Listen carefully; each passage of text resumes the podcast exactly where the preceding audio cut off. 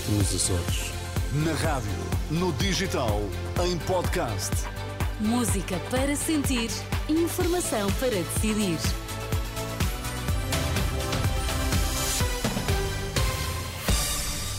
Notícias na Renascença destaques a esta hora. Boa noite. O Presidente da República promulga a lei da nacionalidade depois de decisão do Tribunal Constitucional. Luís Montenegro responsabiliza Pedro Nuno Santos pela indenização de 16 milhões de euros aos CTT.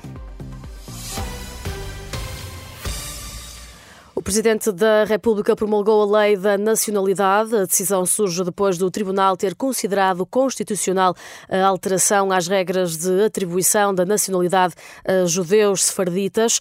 Marcelo Rebelo Sousa tinha submetido ao Tribunal Constitucional o decreto do Parlamento por considerar que poderia agravar a situação de reféns em Gaza que têm pendentes pedidos de concessão de nacionalidade portuguesa.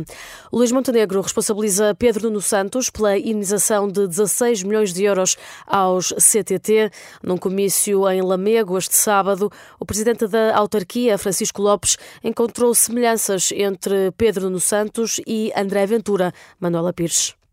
A caravana socialista fez um desvio até Lamego não chegou a cruzar-se com Luís Montenegro, mas no Teatro Municipal o discurso teve muitas críticas para Pedro Nuno Santos. Primeiro, a TAP, depois o aeroporto, agora o CTT. Os contribuintes portugueses pagaram uma indemnização de 16 milhões de euros porque o Dr. Pedro Nuno Santos, enquanto Ministro das Infraestruturas, decidiu unilateralmente prorrogar o contrato de concessão do Serviço Público Postal. E a empresa colocou o Estado em tribunal. E esta indemnização foi fixada por unanimidade, ou seja, até o próprio árbitro do governo acabou por aceder ao pagamento de 16 milhões de euros dos impostos dos contribuintes para cobrir a incompetência do atual secretário-geral do Partido Socialista. Críticas ao líder do PS, que foram deixadas também no comício por Francisco Lopes, autarca de Lamego,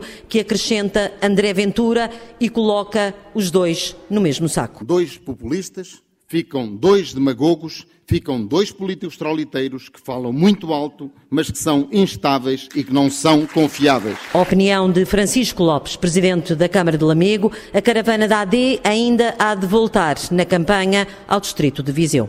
A reportagem de Manuela Pires no comício da Aliança Democrática em Lamego. Entretanto, na Madeira, Miguel Albuquerque disse que faz o que entender e que não precisa do apoio de Luís Montenegro.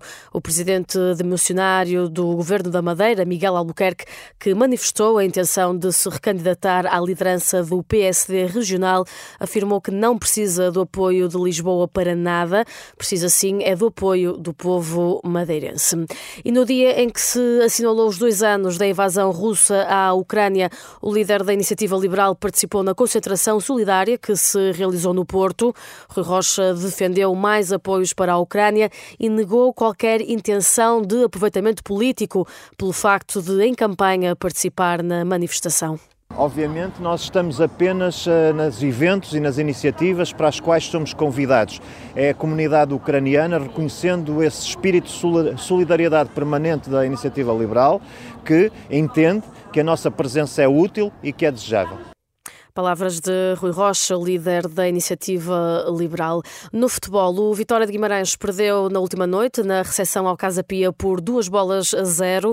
No final da partida, o técnico dos guimaranenses, Álvaro Pacheco, lamentou os golos madrugadores do adversário.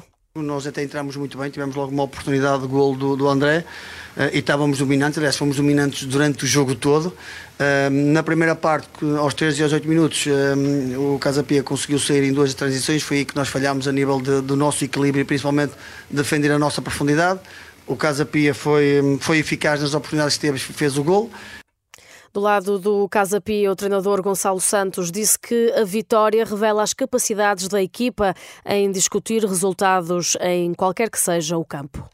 Penso, penso que isso é uma, é uma motivação extra para eles e, o, e penso que, o, que os vai fazer acreditar mais que eles são capazes de competir com qualquer equipa deste campeonato e que somos capazes de ganhar em qualquer estádio e penso que esta é, é a mensagem eh, prioritária para, para passar para eles neste momento que eles são capazes e que, e que nós conseguimos discutir os jogos e o resultado em todos os estádios. Ainda da jornada 23 da Primeira Liga de Futebol, vitória do Moreirense em Faro por 1-0 e empate na Amadora a 1 frente ao Desportivo de Chaves. Hoje o Porto recebe o Gil Vicente às 6 da tarde. À mesma hora, na Luz, o Benfica entra em campo contra o Portimonense e mais tarde, às 8 e meia da noite, o Rio Ave recebe o Sporting. São três jogos com relato na Renascença e acompanhamento ao minuto em rr.pt.